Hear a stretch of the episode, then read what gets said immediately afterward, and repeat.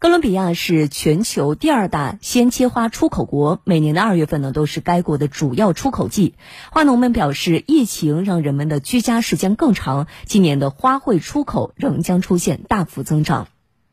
在哥伦比亚的一个鲜花大棚内，花农们正忙着采摘、挑选和包装鲜花。哥伦比亚有上千种花卉，其中出口量最大的当属玫瑰。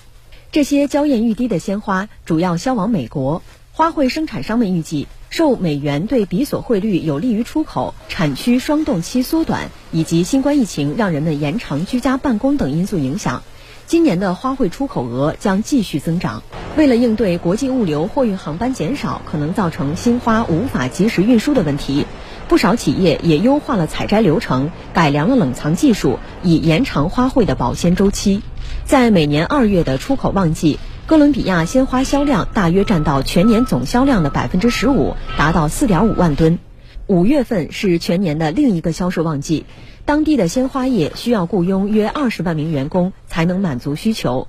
数据显示，二零二一年哥伦比亚的花卉出口量同比增长百分之二十二，达到三十万吨，出口额达到十七点三亿美元，约合人民币一百一十亿元。